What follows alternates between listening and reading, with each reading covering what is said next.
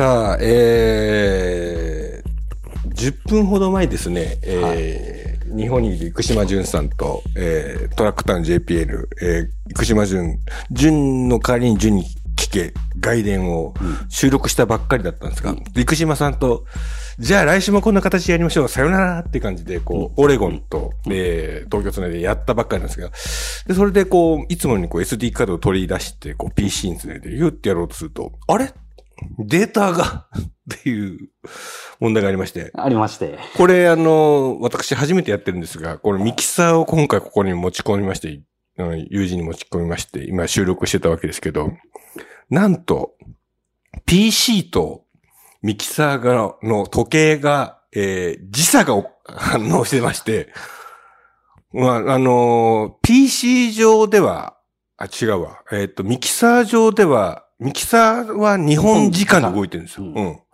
で、PC 上はその時間は明日になってて、データとして読まないという、すごい事態が起こってることが判明しまして、全部データが飛ぶという、いやー。福島さんと今日は盛り上がった話があっしてて、ましたね。そうですよ。来週もこの状態でやりたいですねって言ったんですけど、それが飛んだということで、あのーまあ、まあ、原因は究明できたんで、PC のとそこの、あのー問題だったんで、これはどうするべきかと思ったんですが、生島さんとこういう話をしたよねっていうのをえー今、同じ友人の部屋にいる OTG の松田さんに話すことで、うん、復元してみようという試みをやってみようと思いますが。復元してみましょう。そうなんですよ。いやーもうね、生島さんとの話は、あの、まあ、毎週週刊文集読みながら、えー、池戸淳さんの、あの、この小説を読みながらお話をするわけですけど、その池戸淳さんの小説の方が、えー、どちらかその関東学連の、えー、選抜チームの問題のことを話してまして、で、まあ、その、チームがちょっと空中分解しそうになったところを、えー、マスコミが駆けつけて、で、もう、あれやこれや選手のこうね、あの、心をね、こう、踏みにじるような、こう、取材体制をするのを、えー、我々的にはちょっと、えー、どちらかというと、ダークヒーロー的なキャラだった、えー、大日テレビというテレビ局のアナウンサーが、フル株のアナウンサーがそれを、ピシッとこうね、あのーちょっと、えー、横やりっていうか、まあ、なんでしょうかね。そんな、そんなことはちょっと下水んじゃないの？みたいな感じのね、えー、ところでこう追い払って、で、厳しい顔を見せて追い払っといて、その分野を追い払って、で、振り返ると、えー、仏の顔としてこう、現れて、うん。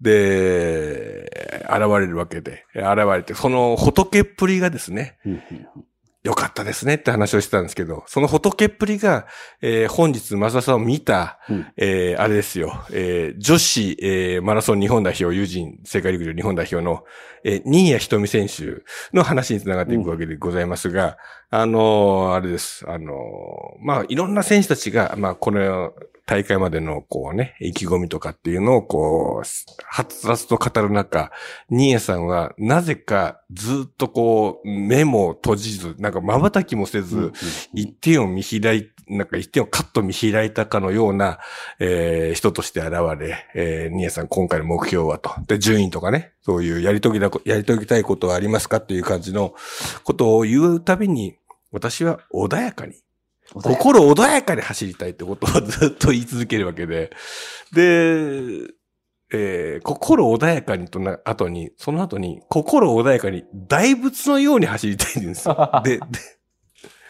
大仏って全員がこうびっくりしたんですけど、あのー多分、本人は、薬師如来像的な仏を多分イメージしてると思うんですよ、僕はね。はい。うん。あの、なんか、なんか、なんか、シュッとしたね、うんうんあの、細身のね、薬師如来みたいな感じの、ああいう感じだと思うんですけど、本人大仏って言うんで、奈良でしょ、それ。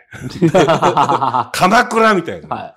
い。なんかこう、動かざること山のごとしみたいな感じの大仏感を な出してくるんですよ。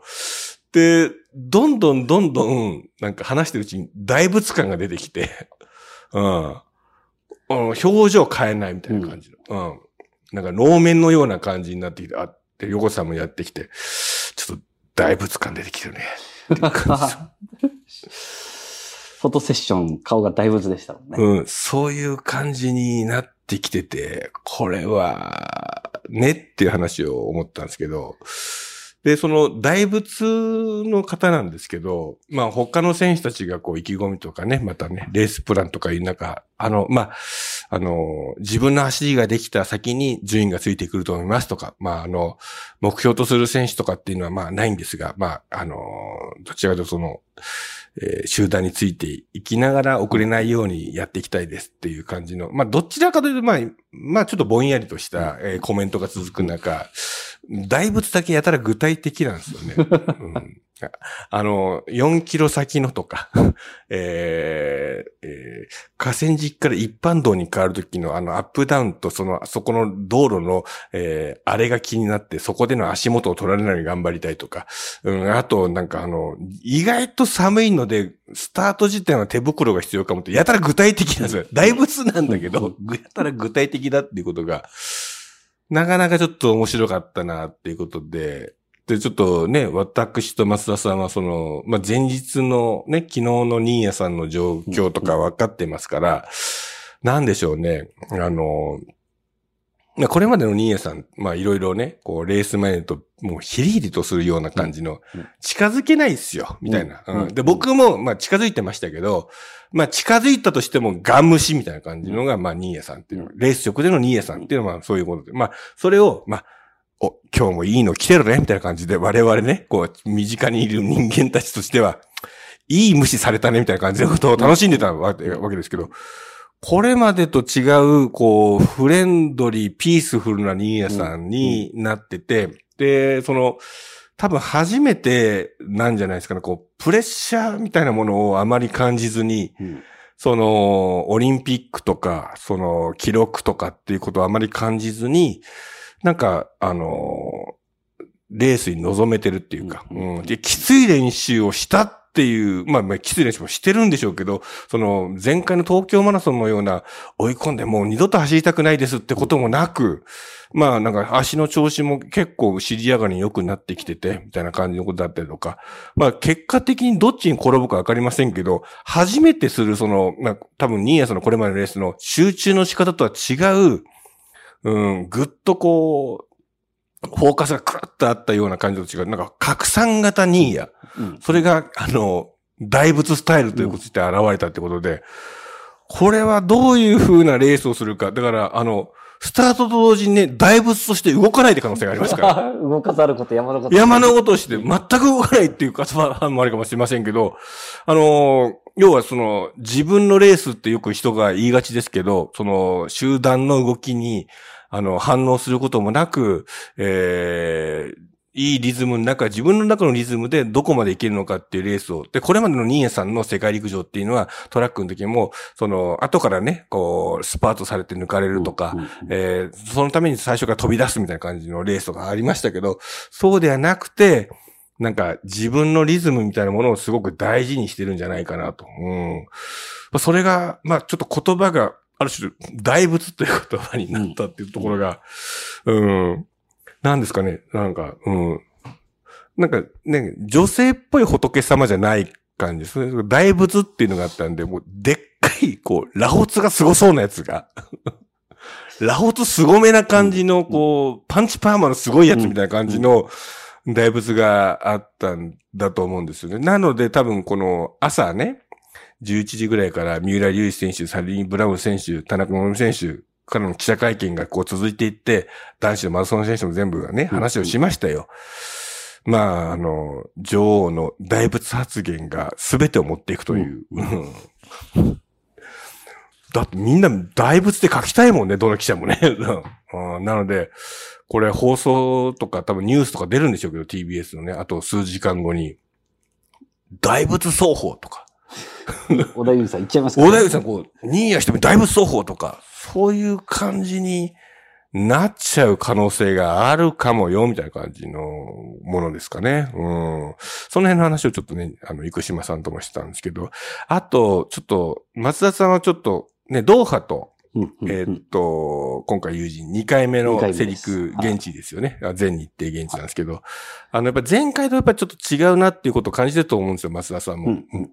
で、まあ、生島さんとも話した生島さんとはロンドン、うんうん、セリクを全日程行ったんですけど、ロンドンとかだと、やっぱロンドンがでかすぎて、うんロンドンの中の1イベントのセリクみたいな。うんうん。ななんていうのも、なんかクラシックのコンサートの方が、こう、うん今日は有名みたいな感じなんですけど、今回のこの友人に関しては、街がセリク一色っていう感じがすごいなと。うん。で、あの、街よりもセリクの方がちょっと大きいみたいな感じの。ううんん。うんま、うん。セリクの方がちょっと飛び出しちゃってるって感じがあるんで、なので、宿泊先もないから、みんなこうね、我々今住んでるこう、スプリングフィールドちょっと隣町えーもしくはその、2時間ぐらいね、行った先の百何十キロ先の、あの、ポートランドセーラム。えーセーラム。で、その辺からこうみんな泊まってくるみたいな。で、全オレゴン中から、えーセリクに行きましょうみたいな感じのキャンペーンになってて、街よりでかいといううん、セリクの方がでかいっていう感じになってるので、これはちょっと面白いなと。うん、っていう、こう、街を歩けば選手に当たる？うん。ううんん。うん。本当です。本当に当たるっていう、その、まあ、セリクでドーハの時もそうでしたし、なんか、ロンドンの時もそうですし、まあ、ドーハの時も僕、なんか記者として行ってましたけど、取材記者みたいな感じ。まあ、会場でしか会いませんよ。うん。うん。で、選手もサブトラとの移動だけですけど、まあ、普通に歩いた選手はいますよね。今日もね、こう、ぼーっと川沿い歩いてたら、うんよく考えたら明日じゃないですか、本番。本番明日ですよ。20キロ競歩のチャンピオン、山根選手。普通にゼリー飲んでて、日陰でね、はいゼリー飲んで、こっち見て、ニヤッと笑って、うん。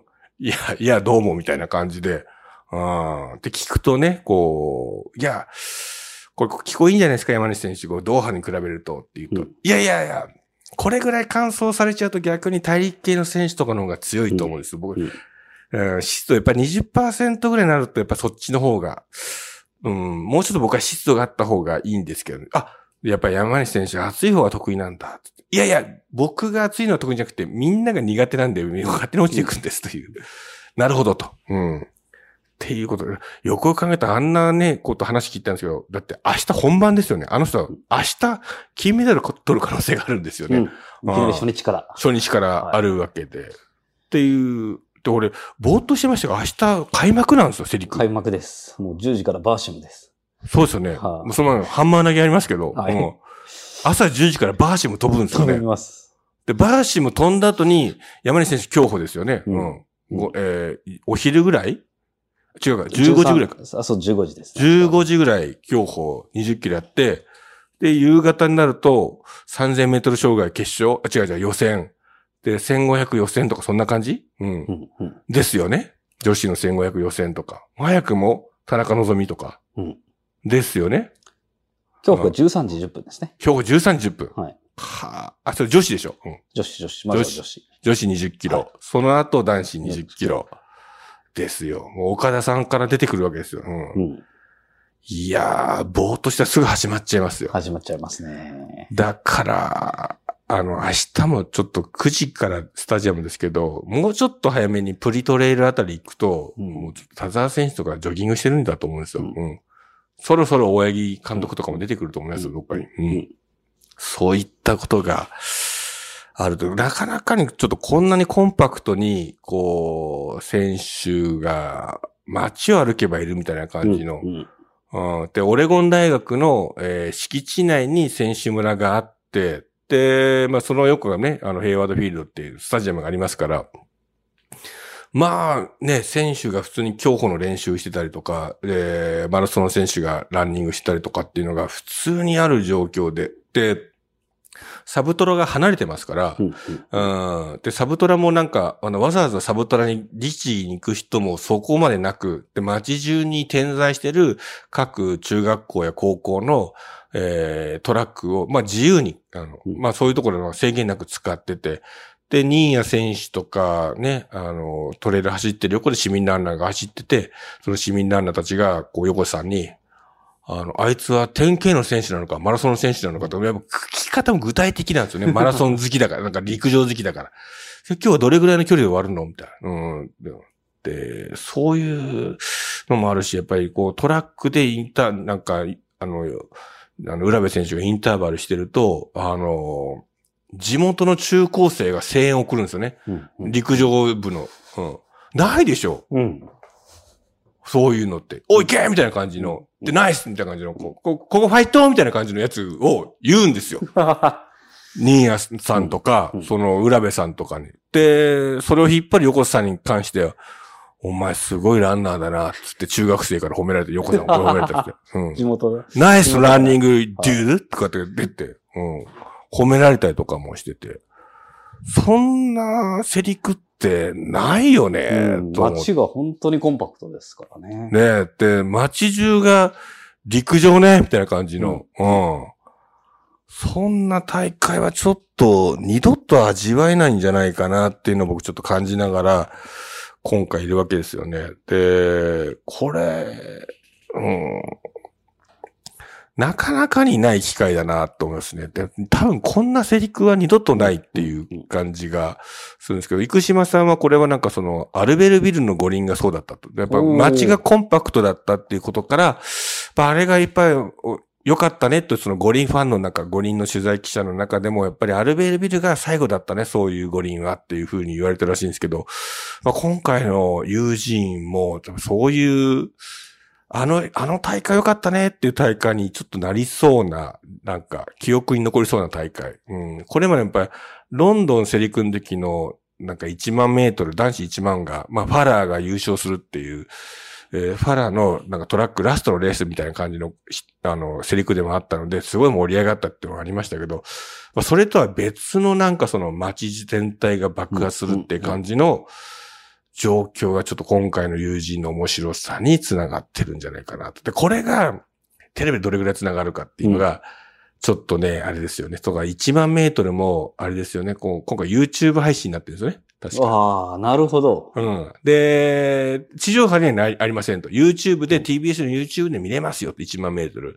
っていうことになってるんですけど、あの、やっぱり1万メートル日本人選手、その世界大会になると、周回されますんで、うんうんこれまでずっと周回されてきたんで、テレビ全く映んないんですよね。YouTube も映んない可能性があるんですよ。うんうんで、今回 TBS が、その、田沢伊藤だけをどれだけ終えるか、うん。終えないのか、追えないのか。終えなかった場合は、もう俺らしかいないですよ。そうですね。うん現地で。現地で、それ、あのーそういうのを自由気ままにつぶやいたりとか、ね、うん発信していいのは、我々観客しかいませんから観。客として行きますから。はい。で、あと、本当は明日楽しみにしてんのが、まあ僕もこの何年間かこう、あの、取材パスを持ってカメラマンとしてもう最前列列にいて見てましたけど、その時やれてなかったことが一つだけあるんですよ。うん何だと思います？あそこのカメラだからで,、うんできなかったこと？できなかったことがあるんですよ。これまで何年も封印したことがあるんですよ。なんですかねアップからの撮影も別にできますもんね。うんうんからの撮影も別にできてましたし。うん。何ですか？大声援を送ることです。ああ、そうですね。これまで、この何年間も、なるほど駅伝ニュースという立場があったがゆえにう、ん。カメラ変えてこう言ってる俺がう、ん。山西頑張れって言えなかったですよ。うん。う。うん。池田頑張れとか、ううんん。田沢とかって言えなかったですよ。うん。うん。カメラ構えてるがゆえに。今回、チケットを買って観客として行きますんで、で、あとね、もう、この世界陸上友人、アメリカはもうマスク外してますよ、みんな。うんうん、そういう大会です。お客さんもみんな。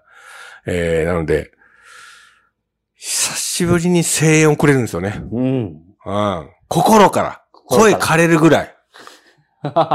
これが、なんでしょうね。すごい贅沢なんですよ、僕にとって。うん。うん山西って聞こえますよ。聞こえます。聞こえますよコース上は聞こえますからね。聞こえますよ、今回。はい。うんドーハの時は僕はちょっと泣き叫びながら声をかけてましたけどね。うん。もうん。で、悪目立ちする金髪いますよ、そこで。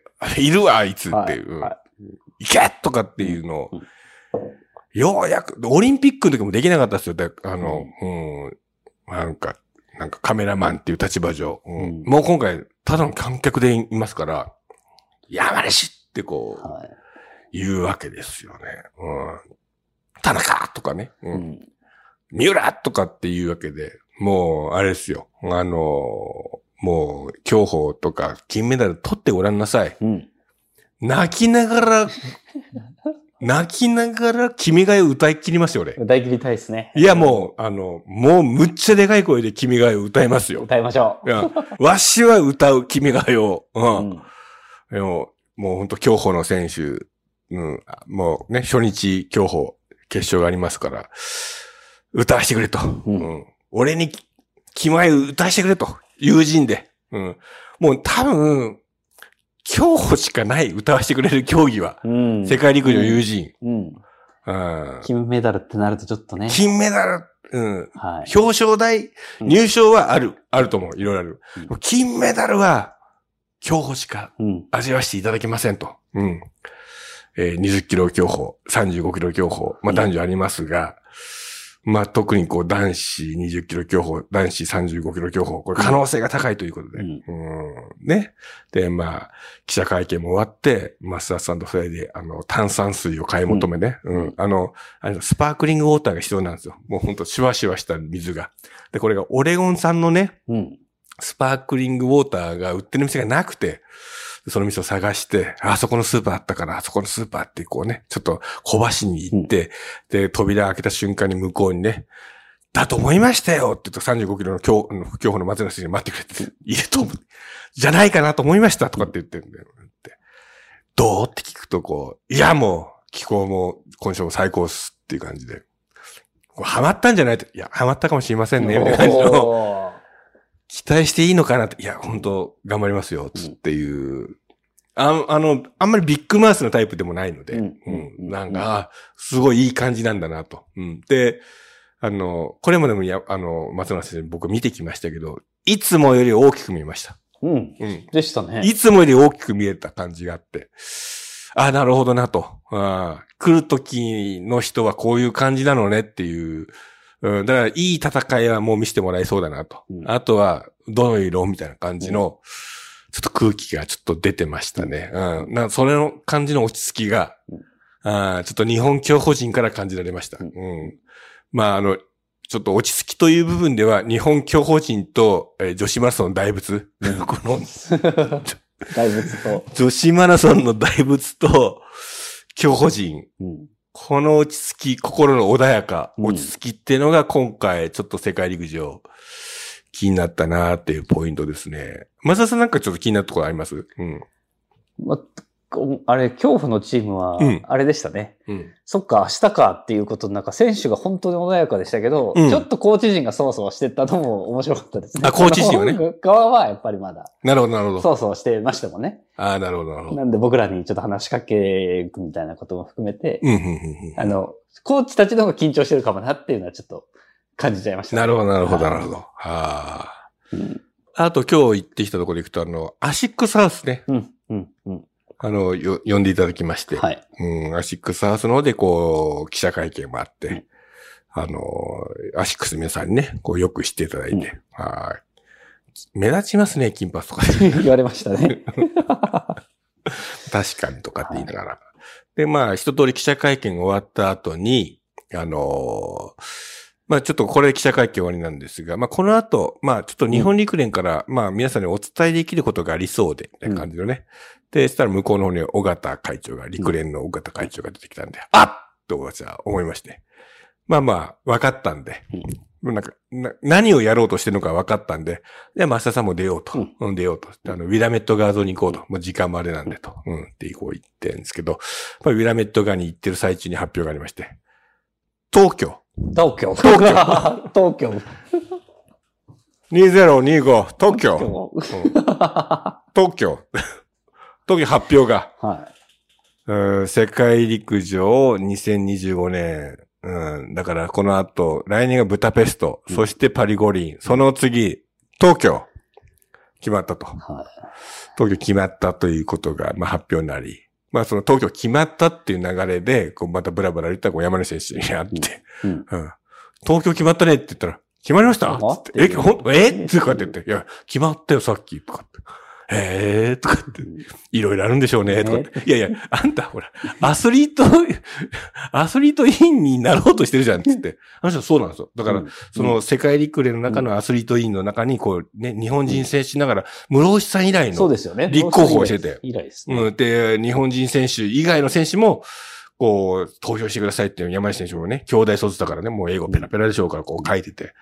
で、もう、初の、あの、初じゃねえや、室伏さん以来の、そのね、あの、日本人選手のアスリート委員になってほしいなと。で、そうするともう、もう、山西選手、東京での働きも、はい。うん、アンバサダー的な、もうもうすごい働きになりますから、まあ、東京で決まったっていうことで、あの、これお聞きのね、えー選手村にいる日本人選手の方、うん。もしいらっしゃったとしたら、これぜひ、清き一票をうん。山西俊和、うん。山西俊和へよろしくお願いしたい。よろしくお願いしたい。よろしくお願いします。はい。山西俊和をぜひ、世界陸連のはい。アスリート委員にこう、うんよろしくお願いします。よろしくお願いします。うん。本人に代わってええ。まあ本人はね、あの、明日レースですから、はい。あの、それどころじゃないので、うんうん山西俊和。山西俊和に清き一票。あの、お知り合いがね、あの、あ、いや、親戚があの、イタリアで幅跳びやってるんですよ。タンベリって言うんですよね。とかって人がいたとしたら、もうぜひもうタンベリ、タンベリ頼んでもらって、イイタリア票欲しい。うん、イタリア票とか、えーいや、俺知り合いあの、ケニアで、あの、代表選手になってるんですよっていうか、あ、もうぜひ、ケニア票も欲しい。ケニア票も欲しい。うん。もう本当今ロビー活動してます。ん ロビー活動。ぜひお知り合いに、えー世界陸上に出る選手がいたとしたら、山西俊和。うん山西俊和へ清き一票をお願いしたいと。うん。お知り合いのケニア人、そしてイタリア人、そして、まあなんといっても、えー代表団を多く送る、えー USA、USA ですね。お知り合いがいたら、はい。山西俊和。山西俊和へ一票。うん。あなたの一票を山西にくださいと。うん。お願いしたい。ぜひお願いしたい。他の国はさ、ね、どういう候補がいるかわかりませんが。まあ、とにかく、うん。明日はその山西俊和の、えーメダル、うんそして清き一票。うんそういうね、えーうん参院選終わったばかりの日本から来た我々としてはもう、や山西俊和に清き一票をお願いしたいと。えーぜひ当選していただきたいなということに、えー願ってるわけです。あとどういう話したっけな、生島さんと。うん。そんなところかな、う。うんっていう話をして、じゃあ来週からもね、あの、トラックタウン JPN 自体がこうね、日本ってリモートで繋ぐとなかなかこうみんな合わせるのに難しかったから、まあ横須さんとかもこっちいるから、あ横須さんもこれそれどころじゃないですからね、うん代表の人ですから、うん。マラソンコーチですから。マラソンコーチですから。はいマラソンのことなら答えられますって言ってます。もう他、中距離のこととか聞かないでくださいって っていう。マラソンコーチです。マラソンコーチですからね。うん。あのー積水フェアリー、そうフェアリーダンスの動画っていうのを、いや、昨日撮ったんですけどね、とかって見せられたんですけど、うん。で、いや、面白い、これ絶対面白いね、とかって言ったんですけど、なかなか上がってこないってことは、うんあのーあ、アウトが出たかなと。アウトだったでしょうね。アウトかもしれないなっていうのを、はあのー積水化学の野口監督と動画を見ながら、これアウトかな、やっぱり、とかっていうふうになってます。あの、フェアリーダンスを、あの、優勝したら、まあ、入賞、もしくはレース後に、ぜひ新谷さんに、まあ、大仏動いたということで、フェアリーダンスですっていうのをこう、ミックスゾーンでやってもらいたいですね。まあ、そこは、ちょっとお願いしときたいなっていう感じがしますかね。うんまあでもちょっと我々もこうスプリングフィールドっていう隣町にいますが、快適ですね。快適ですね。田舎ですけどね。はい。朝の涼しさがもう、うんいいですね。アメリカの田舎っぽい涼しさも。そうですよね。だからはい1万メートルがこう結構日中にあるってことで結構きついんじゃないなと思いましたけど、まあ今のところまあそこを逃すと結構、ようん夕方以降の方が暑いよねって暑いう感じがありますね。うん。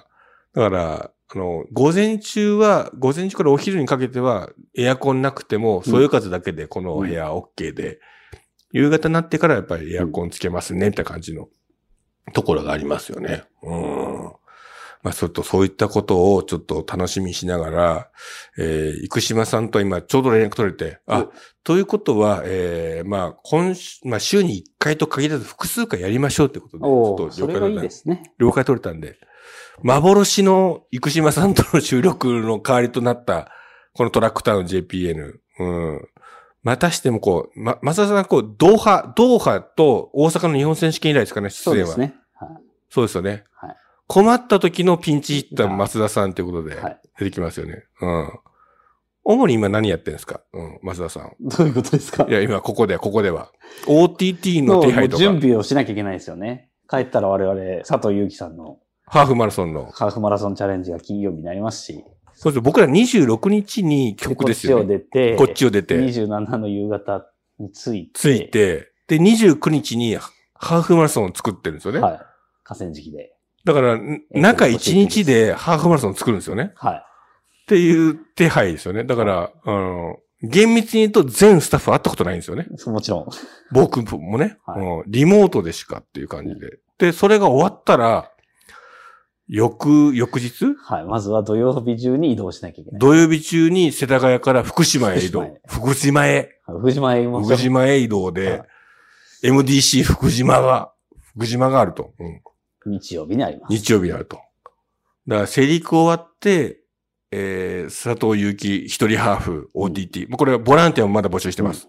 エントリーも募集してます。してうん。で、いけないけどっていう、あの、カンパ的な寄付も募集してますと。うん。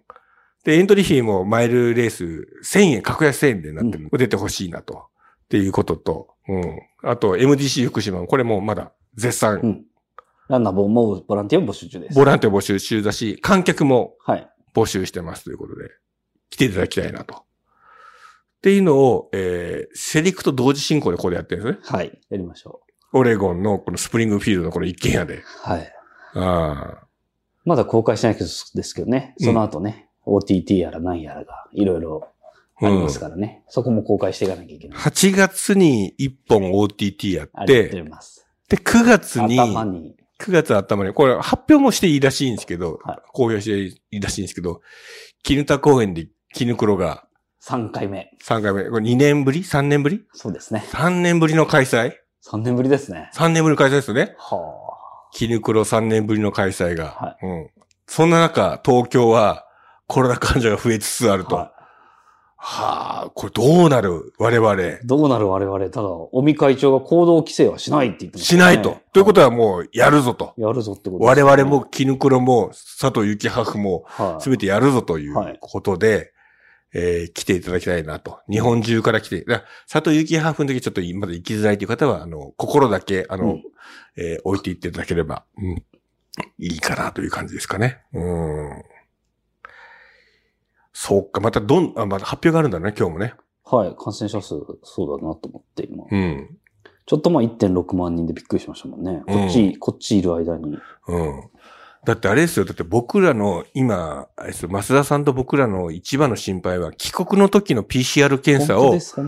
どうするかっていうことで、これはあ皆さんね、まあまあ大変だっていうのは皆さん知ってると思いますよ。噂に聞いてると思いますよ。その日本語フォーマットのやつを用意しなきゃいけない。うんまあどうや、日本語フォーマット用意しなくても良くなったらしいっていうのが、えー、河野太郎さんのツイッターで判明して、うんで、それをみんなは、あなるほどな。あの、現地のやつでも OK なんだなと、英語で書いてれば OK なんだなってことが分かったと。で、その、えーそういう情報を、まあ、この日本代表の選手たち、えー、講師陣にもこうね、僕ら共有してて、で、ここが PCR 検査はすぐ行けますよってとこで、うんこう紹介してたら、あの、月曜朝一で言った、えー、某大仏コーチの、某大学コーチ。某大仏コーチと、えー、ね、えー、某コニカミノルタの、えー、コーチのところが行ってみたら、閉まってたと。うん。うん。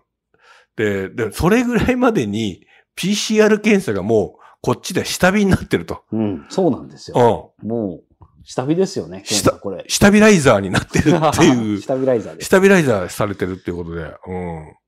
で、なんか僕らも問い合わせたら、いや、そんなはずはないみたいなね。うん。で、そんな、もう、あの、エビデンスを出してくれみたいな感じで。いや、それはだってもう、あの、閉まってる写真が送られてきてね、僕らのこれ。それ、やってませんでしたよ、とかっていうね。